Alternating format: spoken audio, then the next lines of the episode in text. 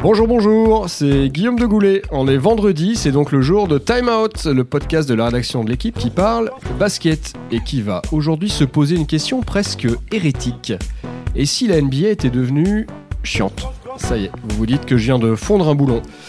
Pourtant, franchement, des matchs qui se terminent euh, toutes les nuits à 135-127, euh, pas une once de défense, euh, des schémas offensifs qui se résument à isoler une star pour qu'il fasse son numéro balle en main, et une orgie de shoot longue distance à chaque rencontre. Est-ce encore du basket? Et je ne vous parle même pas des arbitres qui ferment les yeux sur les règles les plus élémentaires du jeu. Dernier exemple en date, le marché phénoménal de Bradley Beal, hein, l'arrière de Washington, qui a effectué donc 5 pas sans un dribble face aux Pistons dans la nuit de lundi à mardi encore plus flagrant que les fameux step back de James Harden ou ceux de LeBron James. Bref, à vouloir trop de spectacles, la NBA n'est-elle pas finalement en train de tuer le jeu? À sujet brûlant, casting inédit aujourd'hui. Au micro, il fait son grand retour après plusieurs semaines d'hibernation. Et oui, c'est l'hiver, c'est Amaury Perdrio. Salut Amaury. bonjour à tous. Deux petits nouveaux l'accompagnent, deux mordus de NBA, Alessandro Pizzus. Ciao Sandro. Salut Guillaume. Et Gaëtan de la Folie. Bonjour Gaëtan. Bonjour Guillaume, salut à tous. Voilà, tout le monde est prêt pour l'entre-deux, alors on prend une grande inspiration. 3, 2, 1, début du All-Star Game. Des orgies de points, pas beaucoup de défense, des marchés, une saison régulière euh, pas franchement euh, passionnante. Est-ce que la NBA n'est-elle pas tout doucement en train de perdre le fil, un peu de son sel, messieurs? On en parlait euh, avant ce podcast. Euh, on le sait, hein, la NBA, c'est d'abord euh, des playoffs, euh, il y a le titre au bout, c'est là où ça joue vraiment, mais cette saison régulière, franchement, est-ce qu'elle n'est pas un peu too much? Est-ce que finalement, la saison régulière ne se résume pas à un long et grand All-Star Game? Ce sera le All-Star d'ailleurs, hein, dimanche, dans la nuit, dimanche à lundi à Charlotte. C'est ma saison régulière qui se termine avec, on le disait tout à l'heure, 135, 125 points en face. C'est des All-Stars, en fait, permanents, Sandro. Bah, on a l'impression que euh, la défense est passée clairement au second plan cette année. On a l'impression que c'est tout pour, euh, pour l'attaque et pas grand-chose pour la défense. Dimanche dernier, on a eu un Lakers Philly qui a fini 149-123 euh, au bout de quatre cartons. C'est, c'est absolument incroyable. Des fois, avec deux prolongations, on n'a pas ce genre de résultat. Et là, en 48 minutes de jeu, ça explose dans tous les sens. Il y a, il y a vraiment très peu. Et pourtant, sur le, sur le parquet, parfois, il y a des joueurs défensifs qui sont là, mais ça ne défend absolument pas. C'est tout pour l'attaque, ça tire dans tous les sens. Donc oui, on peut se poser la question, est-ce que c'est pas devenu un All-Star Game géant, ou en tout cas un concours de tir géant, parce que ça, ressemble souvent à ça. Donc euh, oui, j'ai l'impression que ça devient un peu euh, un cirque. On est, on est aussi euh, clairement dans la protection des, des, joueurs, je pense, tout au long d'une saison qui est, tu l'as dit, longue. 82 matchs. Trop de matchs, trop de matchs à mon avis, je pense, ce qui enlève beaucoup d'enjeux. Donc saison longue, on protège des joueurs, beaucoup de joueurs qui peuvent se blesser longtemps. On a un LeBron qui se blesse, on a un Anthony Davis qui se blesse, voilà, Chris Paul. Enfin, voilà, il y, a beaucoup de joueurs importants qui, qui, qui, incarnent cette ligue qui se blessent. Donc bah, les franchises prennent pas de risques. Le but, si on veut développer une jeune équipe, bah, c'est d'abord de leur apprendre à attaquer plutôt que défendre, puisque la, la ligue est faite pour ça. Et euh, ensuite, bah, c'est une question de philosophie d'équipe, parce que on peut mentionner quand même euh, parmi les, les hérétiques euh, les, les, Memphis Grizzlies qui pendant un temps défendaient. Donc il y, y, a des identités défensives, il y a les Spurs qui l'ont toujours fait. Mais on a aussi euh, implanté des, des, des, façons de faire, des, des façons d'arbitrer, des façons de jouer qui font que ben on, on laisse libre cours à l'attaque et puis la défense, ça devient secondaire. Il y a des joueurs qui l'avouent, on les fait d'abord travailler là-dessus, puis la défense, ça viendra au mois d'avril quand il faudra gagner des matchs importants. Alors il y a l'attaque, mais il y a aussi euh, le manque d'engagement. J'ai l'impression qu'on voit de plus en plus de matchs, euh, pas qui comptent pour du beurre, mais presque, où les joueurs euh, mettent assez peu d'intensité, où les salles sont presque passives. Et, et, effectivement, bah, ça, va avec le fait qu'on est dans le tout pour l'attaque. Mais il y a peu de matchs où on sent que les deux équipes ont vraiment envie de gagner, de repartir avec la victoire. Euh, bon, il y a eu un contre-exemple cette semaine, le Philadelphie contre Boston, où il y a eu justement ce, petit sel où on sentait les, deux équipes qui voulaient repartir avec la victoire, mais, j'ai l'impression que c'est de plus en plus rare, que vraiment on découle toute la saison régulière avec une légère montée en puissance. Amaury, tu l'as dit, le fait de protéger les joueurs, de chercher à, à protéger ses stars, et que on se positionne gentiment dans l'attente que la vraie saison, c'est-à-dire les playoffs, démarrent. Est-ce que c'est une stratégie marketing, c'est-à-dire on, laisse des joueurs euh, faire, des, faire des choses, marquer des points, faire des actions d'éclat pour pouvoir en faire des stars et, communiquer autour? Bah de toute façon, le mot d'ordre depuis quelques années, c'est tout pour le spectacle en NBA. Euh, ça a été clairement dit euh, plusieurs fois par Adam Silver. Il veut qu'il y ait du spectacle, des beaux dunks, des, des scores fleuves, que ce soit enfin que ça s'ouvre à un public encore plus grand et donc du coup euh, c'est peut-être aussi pour ça qu'il y a beaucoup de enfin en tout cas la priorité a été donnée à, à l'attaque et je pense que oui c'est évident aujourd'hui que c'est le cas parce qu'il y a des marchés à conquérir pour aller conquérir ces marchés il faut leur pas vendre ceux de, de Bill et Darden hein, marchés au sens économique. économiques et pour ça, il faut vendre des highlights, il faut des, des actions d'éclat euh, sur lesquelles on va pouvoir euh, marketer, on va pouvoir euh, diffuser, faire de la pub pour la ligue. Les performances individuelles aussi, dire que voilà, oh, c'était un super match parce qu'un tel a mis 50 points, a, fait, a pris 22 tirs à 3 points et qu'il en a rentré 8. voilà, c'est devenu aussi ça. Michael Jordan, dont la parole est, plutôt rare, il s'est exprimé puisque le, All-Star est à Charlotte, donc, donc chez lui. Quand on lui a posé la question par rapport aux performances d'Arden et, et de Westbrook, euh, il a fait une réponse à la Jordan en disant que c'était super difficile, mais que c'était sans doute encore plus difficile de gagner six titres.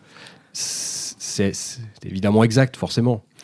Bah, il y a ça, mais il y, a une réalité qui est peut-être ancrée dans l'esprit des joueurs, c'est que qui a gagné euh, les trois des quatre derniers titres où sont les, où, sont les, les, les envies des, des joueurs similaires? On, on, a déjà débuté tous presque la saison régulière en disant bon ben qui pour battre les Warriors à part les, les Warriors?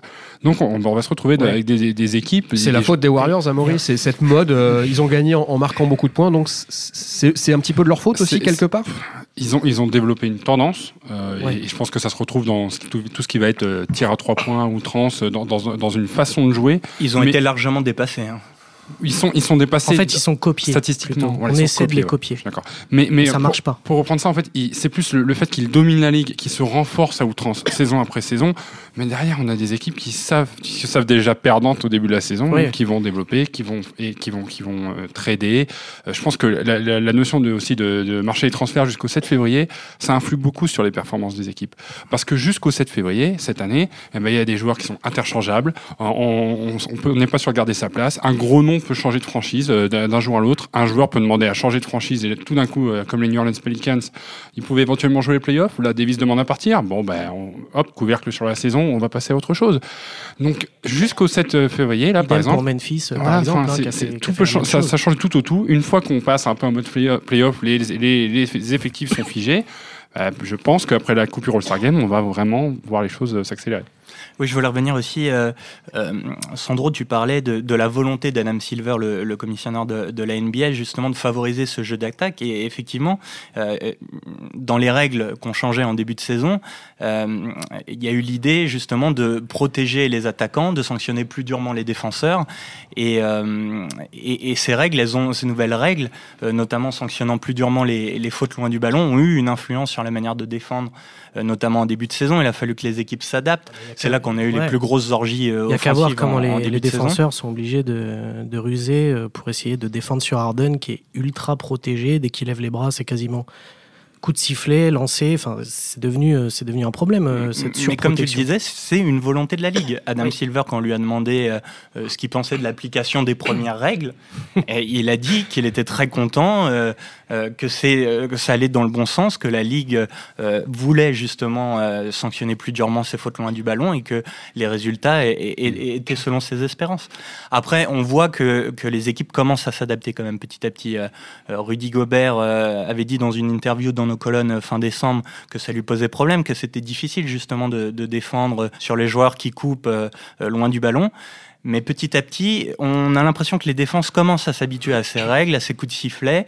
Les défenses commencent aussi un peu à se resserrer. Les scores, il y a encore des scores très larges, mais un peu moins qu'en début de saison. Ça dépend hein, quand même. Hein. Il y a quand même. Ah, euh, sur le, sur, sur le total, il y en a moins. Euh, et, et, ça va être encore plus le cas en playoff, où on sait que ah, le jeu se ralentit. Défensivement, la nouvelle norme, c'est anticiper sans toucher. Vraiment, on n'a plus le droit de toucher un joueur. Euh, il y a eu aussi cette règle quand le joueur voulait couper les bras d'un adversaire, s'il se mettait à shooter, hop, on accordait les lancers francs. Tu me rassures, le basket c'est aussi un sport de contact. je pense que la NBA, a, sûrement oublié cette dimension-là. Euh, Evan Fournier le disait il n'y a pas si longtemps que ça que bah, en fait euh, on sanctionne systématiquement le défenseur dès qu'il va vouloir contester un déplacement, contester un joueur, le, serrer de trop près, un joueur qui shoot en reculant avec le pied qui traîne, bah, la faute elle va être pour lui. Donc au final on, on désavantage systématiquement la défense, mais je suis même pas sûr que ce soit au, sens même pour favoriser l'attaque, mais c'est plus pour protéger euh, l'attaquant et donc prime prime prime à, l'attaque et pas forcément c'est un, ensemble de choses qui fait que derrière, ouais, ça, devient difficile à suivre et à lire comme jeu parce que d'un soir à l'autre, on, voit, la même volonté d'attaquer, mais on voit, voit pas des matchs de qualité. Et on voit aussi des matchs émaillés de fautes d'arbitrage, euh, j'en parlais tout à l'heure dans l'introduction, assez euh, spectaculaires. Comment est-ce qu'on peut expliquer, alors en plus il y a eu toute une polémique derrière, mais ce marché absolument hallucinant de, Bradley Bill, euh, c'est même un marché au handball, c'est dire. 5 pas, 5 pas, 5 pas, franchement, 5 pas sans faire un dribble, les arbitres ne le voient pas, ou font semblant de ne pas le voir, et derrière on justifie en disant non, non, en fait, il a repris, il a perdu la balle, il a repris, donc en fait c'est pas vraiment un marché c'est pas crédible. C'est scandaleux. C'est presque scandaleux pour le basket et l'image qu'on renvoie euh, que le syndicat des arbitres puisse défendre cette action-là. D'ailleurs, il a été euh, désavoué par euh, Monty McCutcheon qui, qui, qui, donc qui représente vraiment ce, corps arbitral. Que, que, que, le syndicat puisse essayer de valider cette action, ça voudrait dire qu'on peut faire semblant de perdre le ballon éternellement sur le terrain, ben, il n'y aura jamais marché. Donc, ça ne marche pas comme ça, le basket, que ce soit FIBA, NBA, n'importe quelle ligue dans le monde, ça ne peut pas marcher comme ça. Et là, ils se sont trompés sur toute la ligne et ils ne feront pas amende honorable là-dessus. Et finalement, ça, ça, va desservir tous les jeunes qui suivent et qui vont voir Bradley Bill bah, en fait, euh, marcher sous le panier comme il veut, perdre le ballon, reprendre, envoyer. Ou les step back de James Harden, euh, qui fait quatre pas euh, quand il fait un step back. Enfin, je veux dire, c'est en plus, c'est répétitif. Ça a été, par exemple, je ne veux pas m'acharner sur James Harden non plus. Si, si, on le sent bien. on le sent. Mais plusieurs matchs, pendant plusieurs matchs, il a fait des step back où il faisait marcher 3 4 fois de suite, mais ça n'a jamais été sifflé. Ou un, à un moment, quand il y avait vraiment eu de la polémique, où on s'est dit, oh là, c'est quand même incroyable, 4 fois de suite, à 4 matchs, c'est pas sifflé. Au cinquième, on lui en a sifflé un, mais il en a quand même fait 3 derrière, quoi. Enfin, je veux dire. Mais est-ce que c'est prendre... nouveau Le Grand James a toujours été protégé avec Bien son sûr. Après, ça, c'est le. Euh, c'est avec les grands joueurs, on sait qu'ils ont toujours eu une, une, protection avec les arbitres, ou en tout cas, c'est il ne faut pas oublier qu'on s'est adapté aussi vers la NBA quand nous, euh, on a, quand la FIBA a adopté le, zero step, le, pas zéro qu'on n'avait pas avant. C'est donc donner cette possibilité d'un demi-pas, euh, on va dire, supplémentaire. Donc ça veut dire qu'on est allé vers eux, ça veut dire qu'on on, va considérer que si l'action n'est pas dangereuse vers le panier, on est plus permissif. Et donc là, bah, est-ce qu'ils ont considéré que Bill attaquait pas vraiment le panier, c'était la ligne de fond, et derrière, on est permissif? Ok, mais est-ce que c'est vraiment ça l'état d'esprit que doit véhiculer le basket bah, Ce qui est rassurant peut-être quand même, c'est qu'ils se sont pris une volée de bois vert sur les réseaux sociaux quand ils ont tenté justement de justifier ce coup de sifflet. Oui, Et nombre de journalistes, experts, euh, fans euh, sont montés au créneau pour dire non mais arrêtez là, c'est plus possible. Oui, c'était trop gros. Est-ce qu'il n'y a pas un risque finalement pour la NBA à, être trop permissive euh, par rapport aux attaquants, par rapport au, au jeu, je mets des guillemets, de le risque tout simplement de dénaturer le, basket, non pas de le faire évoluer, il ne s'agit pas d'être rétrograde, mais de, le dénaturer, en fait, d'en perdre un petit peu ce qu'en fait la, sa substantifique moelle.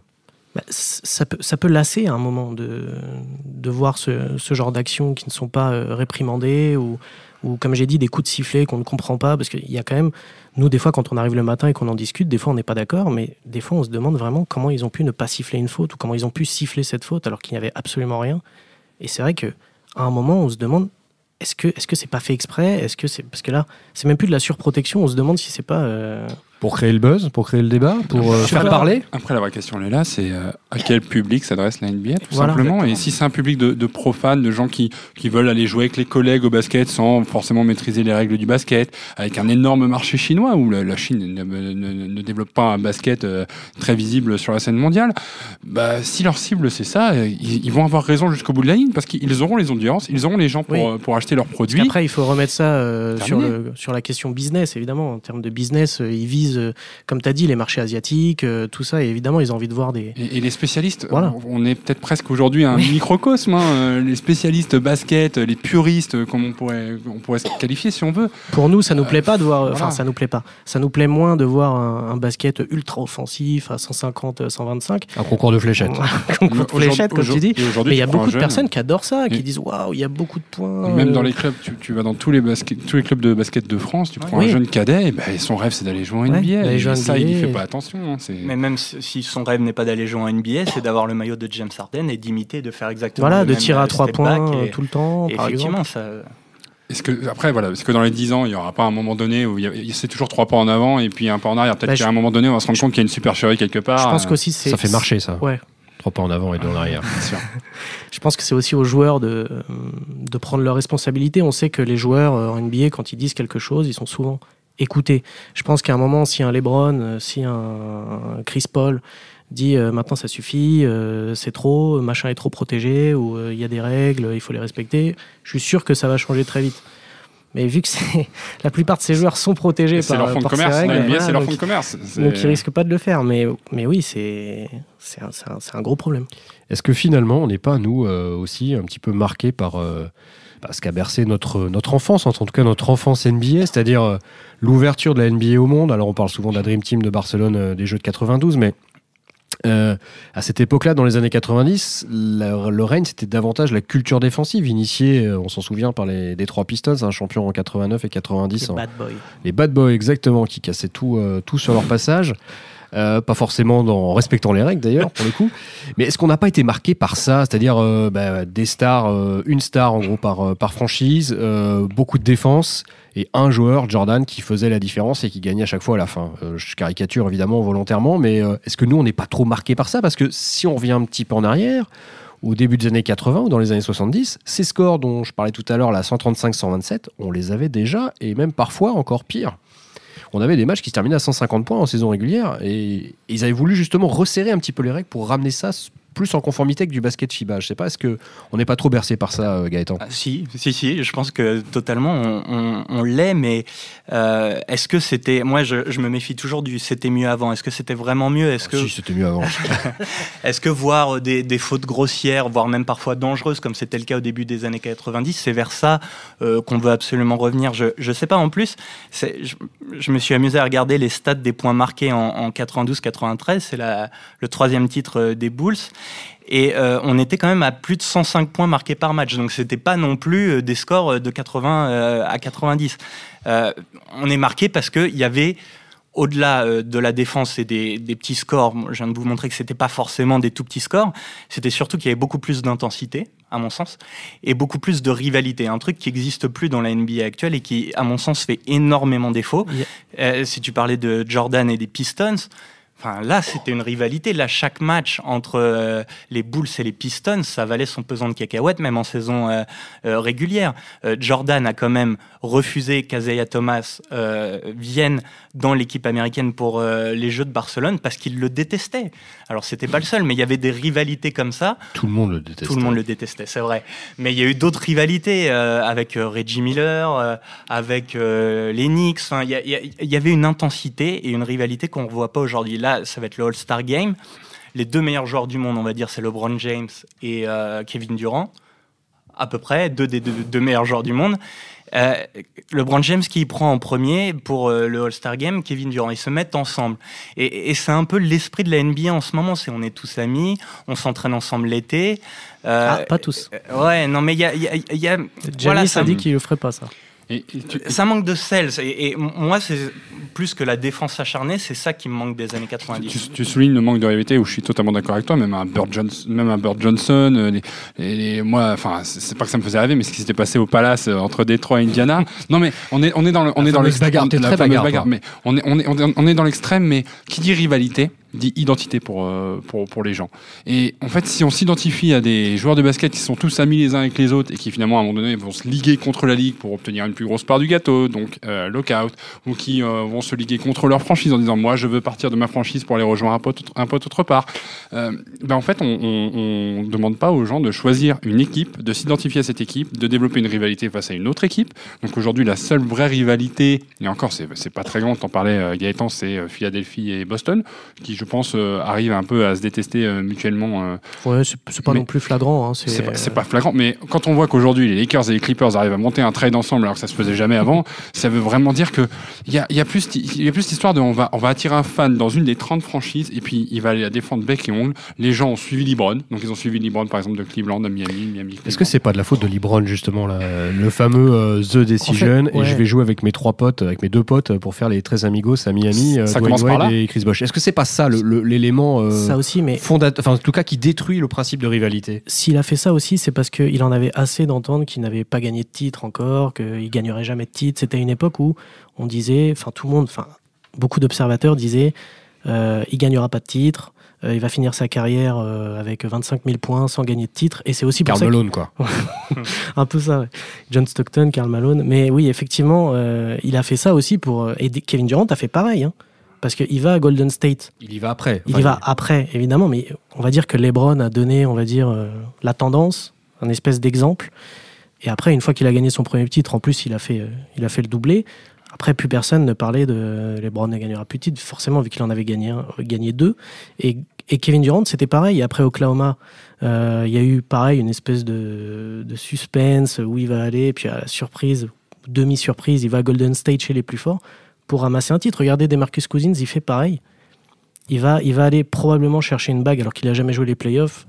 On n'arrêtait pas de lui rabâcher que T'es un, un, pivot qui fait beaucoup de stats, 28 euh, points, 12 rebonds, c'est génial. T'as jamais joué un match de playoff, et bah peut-être qu'il va jouer ses premiers matchs de playoff, il va même gagner peut-être sa première bague. Après, justement, pour, défendre, pour prendre un peu la, défense de la NBA, à terme, quand, quand arriveront les vrais matchs, quand arriveront les playoffs, je pense que ça va donner des, des, des, matchs très intéressants parce qu'on va avoir des super teams qui vont, pour le coup, jouer quelque chose à un moment Et je pense que les scores seront plus resserrés. Pas, mais même s'ils ne le sont pas, je pense qu'on retombera dans ce que demandait euh, Gaëtan, entre guillemets, c'est euh, des, des, matchs disputés. Des, des, matchs intenses. Et là, effectivement, bon, il n'y aura bah, pas des blowouts, quoi. Les, les, saisons régulières, ça va, peu à, ça va peu à monter ces super teams, euh, quels copains je vais pouvoir ramener, quel contrat on va casser pour aller chercher un tel, un tel? Et puis, bah, on va se retrouver dans les 5 ans avec 7-8 franchises avec un 5 euh, majeur incroyable. Les autres qui vont chercher à reconstruire un peu comme déjà, fait, comme déjà pas mal le cas hein, en ce moment. Comme a fait Philadelphie, ça a 5 ans de misère et puis on attend de voir ce que ça donne derrière. Et puis bon, voilà. Mais effectivement, il faut attendre euh, dans ce cas-là les playoffs euh, pour, pour se régaler.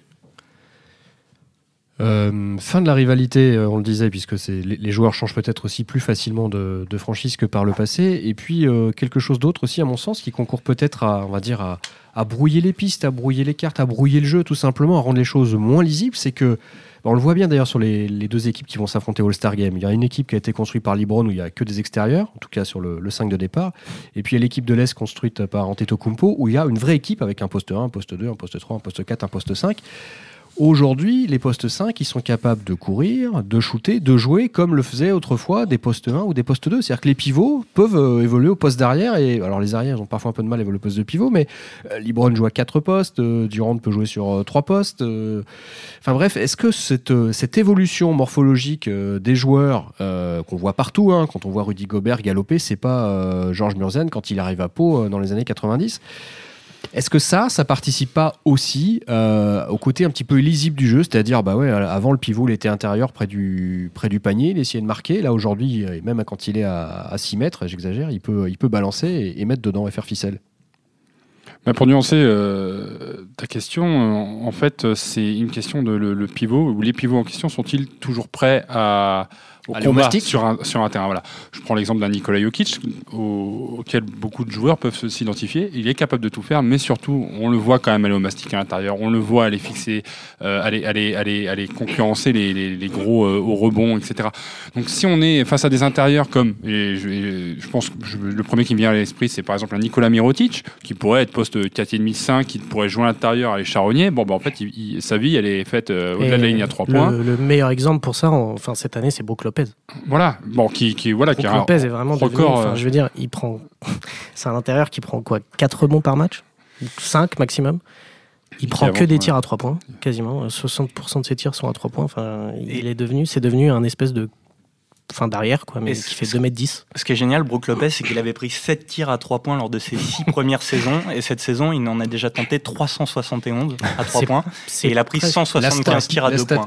Merci. Et c'est lui, lui qui détient, je crois, le record du nombre de tirs à 3 points ratés. Raté, ouais, euh, par un sur 9, non Dans, pour, un pivot ou quelque chose Mais tu vois, Marc Gasol, euh, pareil, sur ses premières années, avait pris euh, peut-être 10 3 points, et en une saison, la première saison, il commence vraiment à tirer, il en prend 130. Donc euh, c'est une évolution clairement. après cette polyvalence, c'est pas forcément une tare. Hein. Ce que je veux dire, c'est que ça leur permet, ça leur permet de s'intégrer dans le jeu, euh, ça, ça, ça, change le jeu, effectivement, parce qu'on se retrouve avec quasiment 5 extérieurs et donc des ouvertures vers le panier, mais des ouvertures qui ne sont pas forcément exploitées, puisque les équipes shootent toujours de plus en plus à 3 points. Donc c'est assez euh, paradoxal, parce que en, tant que coach, moi, pour, pour, en avoir discuté avec certains, ils disaient bon, ben, si les grands s'extériorisent, ça va être un avantage pour les petits qui vont pouvoir aller euh, vers le panier. Sauf qu'en fait, dans les matchs, on les voit jamais aller vers le panier. Donc la, problématique, elle est là. Mais l'évolution morphologique, en tout cas, à titre personnel, je, je suis plutôt très fan fan, étant intérieur moi-même, euh, de, de, me dire bon bah je peux aller shooter à trois points dans un match, ça dérangera personne aujourd'hui, alors que ça pourrait déranger, ça pouvait déranger quelqu'un il y a 10 ans. Mais du coup, il n'y a plus personne au rebond offensif, tu vois, par T'es obligé de le mettre dedans, euh, Maurice, t'as pas le choix. C'est ficelle ou c'est ou c'est dehors Pas de problème. Non, moi, je suis assez d'accord avec Amaury. Ça me plaît aussi cette évolution parce qu'il faut pas oublier que le basket c'est un sport d'adresse et que le tir à trois points c'est peut-être la plus belle euh, euh, démonstration de cette adresse. C'est le tir le plus compliqué à mettre.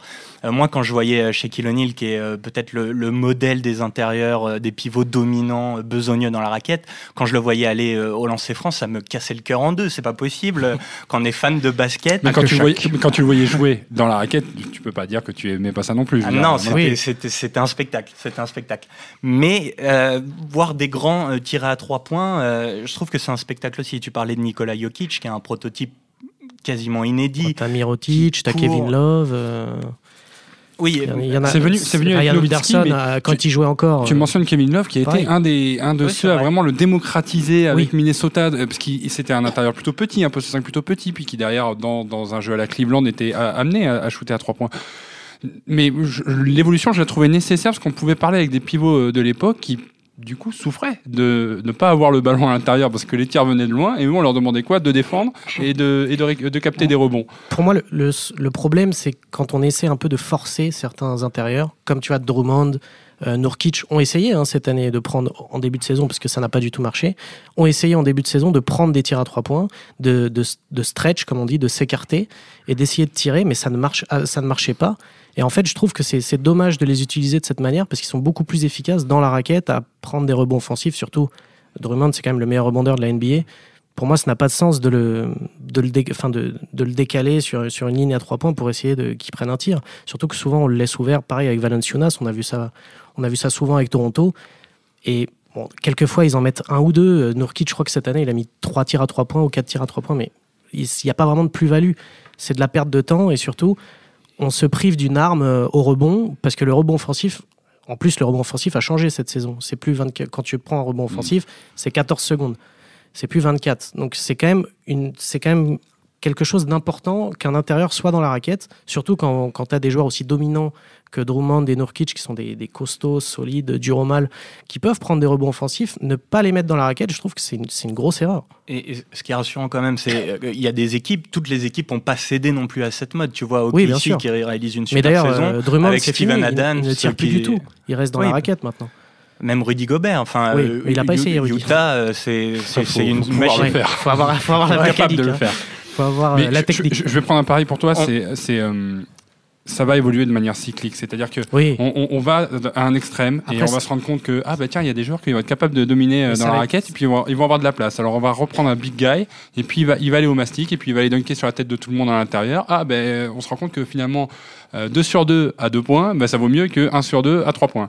Ouais. Après, ça, va, ça, va, aussi dépendre de la, de la, formation que tu vas donner à ce genre de joueurs dans les futures années. Est-ce que tu vas vraiment les, les, éduquer sous le panier, enfin je veux dire les intérieurs sous le panier, ou est-ce que tu vas leur dire bon t'es bon sous le panier, mais tu vas quand même reculer un peu pour, pour, pour, pour améliorer ton tir longue distance C'est ça aussi euh, le vrai enjeu. Ça, ça, va dépendre de beaucoup de choses. Est-ce que c'est pas aussi plutôt la, la, mise en place euh, d'un vrai jeu collectif, d'un vrai jeu de passe? Parce que finalement, effectivement, vous avez raison, que le pivot il soit à l'intérieur ou qu'au contraire il soit capable de tirer à trois points avec une certaine réussite, ça participe, on va dire, au côté éclectique, au côté spectaculaire du jeu. Mais ce qui tue le jeu, c'est d'avoir que des joueurs qui jouent à trois points, que d'avoir un, concours de fléchettes, en quelque sorte, comme je disais C'est pour ça que tout à l'heure, quand on disait euh, Golden, Golden State a donné une tendance.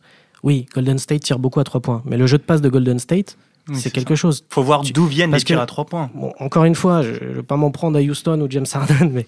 Ah bah si, tu n'iras pas en vacances là-bas, a priori. Voilà. Mais c'est bien beau de mettre euh, plein de joueurs qui savent tirer à trois points, mais si on donne le ballon à une seule personne.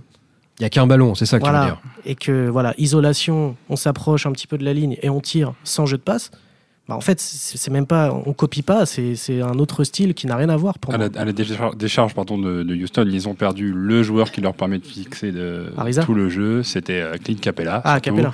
Euh, ils, avaient, ils avaient pris ce pari-là d'un intérieur qui allait justement charronnier, prendre les rebonds, fixer tout le monde, prendre la balle et tout ça pour pouvoir ressortir sur les différents oui. Là, sans Capella, on a un James Harden qui force son jeu, qui va à la chasse au record et, on ne parle pas d'autre chose aujourd'hui. Quand il reviendra, je pense que ce sera autre chose. Bah, Capella était là au début de saison et pourtant Harden faisait déjà. Mieux. Euh, oui, c'était mieux. D'accord, ok. Mais. Est-ce que ce sera mieux en playoff? Parce garantie. Non, parce que c'est vrai, on, tape un petit peu là, sur le, jeu, sur le spectacle proposé. On sait aussi que le feuilleton de la NBA, c'est pas seulement le, jeu proposé en saison régulière, c'est davantage euh, les trades quand ils se font avant le, donc la, avant le break, c'est euh, le All-Star Game, c'est les, petites polémiques, les petites blessures, les absences. Euh, et finalement, le jeu prend toute son ampleur, toute son importance au moment des playoffs. Finalement, tout ça, tout ce qu'on est en train de faire, ça, on participe, on va dire, au show de la NBA, non Vous êtes d'accord avec moi ou pas Après le Star Break, même quasiment, parce que c'est là qu'on va aller à la chasse à la place, à l'est, à l'ouest je pense qu'on a quand même des très très belles équipes, que ce soit à, l'Est qui s'est renforcé, parce que Milwaukee, Toronto, Boston, Philadelphie, je pense que là on a un quatuor qui, qui est. Indiana aussi est pas mal. Hein, Indiana, ah, mais bon, ils ont perdu leur meilleur joueur. Donc... Mais on a un quatuor qui est, qui qui est, qui est beau, qui, qui, qui propose, euh, qui propose des équipes vraiment très très fortes. Qui, il va y avoir une vraie lutte et c'est encore plus solide que la saison dernière.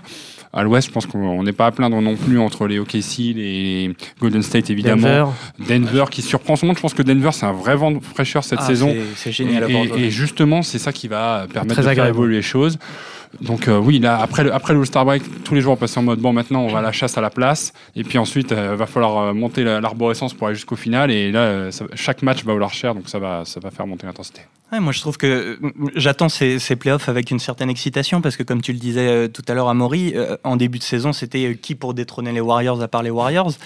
Et là, effectivement, bon, les Warriors, est-ce que c'est la lassitude? Est-ce que ils jouent un peu moins bien que les années précédentes? Et il y a plein de teams euh, qui se sont renforcés et, qu'on a hâte de voir l'épreuve des playoffs. Et je pense, euh, tu parlais de Denver, moi j'adore voir jouer Denver euh, cette saison, en particulier parce que Nikola Jokic est un prototype de pivot quasiment inédit en NBA qui change la manière de jouer, qui est capable de mener les contre-attaques, de distribuer le jeu depuis le poste haut avec, avec un talent incomparable en, NBA. Bon, je fais un peu trop fanboy, mais, mais vraiment, j'ai hâte de voir Denver euh, à l'épreuve des playoffs. Peut-être se faire éliminer au premier tour. Peut-être que mm. ça marchera pas.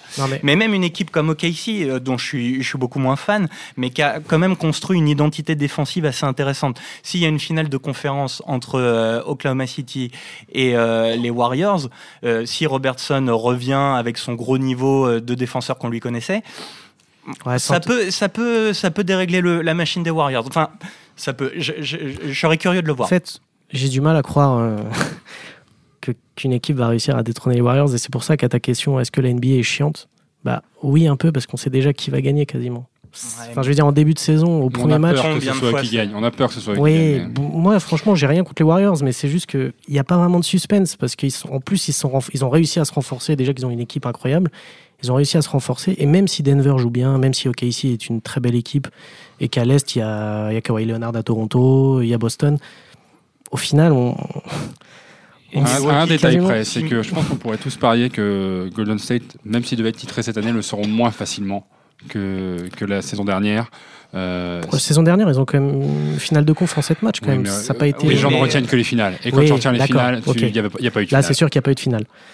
Mais j'ai l'impression que même si on est enthousiaste, on voit des belles équipes, on sait que toutes ces équipes échoueront à un moment contre Golden State. Et Milwaukee qui s'est quand même renforcé avec l'arrivée, on en parlait tout à l'heure de Nicolas Mirotic qui va être intéressant. Ils, ont, bon, c'est un peu caricatural le, jeu de Milwaukee. Ils ont beaucoup de, tireurs. Ils doivent déjà gagner la bataille de l'est. Et, euh, et bah, euh, oui, mais justement, euh, ça c'est intéressant. Et, donc ils ont ils ont toute une armée de shooters et Giannis Antetokounmpo qui lui prend jamais un tir à trois points, enfin ou très rarement et qui est un monstre absolument indéfendable dans la raquette. S'il continue de, de, monter en puissance comme ça, moi aussi je suis très curieux de voir euh, euh, ce que Milwaukee peut donner en playoff.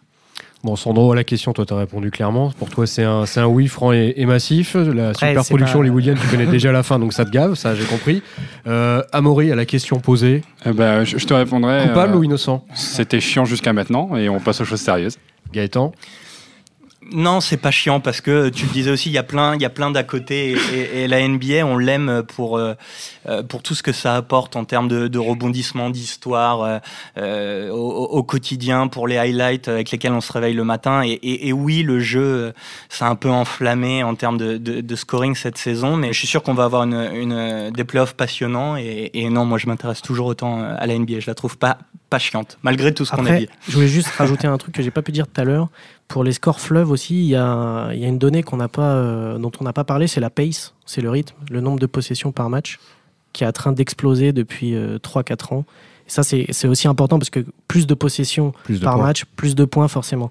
L'année dernière, euh, l'équipe qui avait le, la meilleure pace, comme on dit, c'était. Euh, enfin, la pace était à 101,8. Je crois que c'était. Bah, je me souviens plus, mais en tout cas, c'était 101,8. Et, euh, et aujourd'hui, si vous avez une pace de 101,8 en NBA, ça vous met 15e, 16e du classement. La pace maintenant, je crois que c'est Atlanta qui a la meilleure pace pour dire. Hein. C'est même pas une très bonne équipe, c'est même une des pires équipes de l'NBA. La pace est à 105. Donc c'est énorme. Ça paraît pas beaucoup là, 101, 105, mais 4 possessions de plus en NBA pendant un match, c'est énorme. Donc ça peut aussi s'expliquer comme ça. Eh ben, que la pace euh, soit avec vous. Messieurs, il me reste euh, à vous remercier. Merci beaucoup pour ce débat euh, passionnant et passionné. Amaury, bye bye. Gaëtan, salut. Sandro, à la prochaine. À la prochaine. Ciao. Ciao.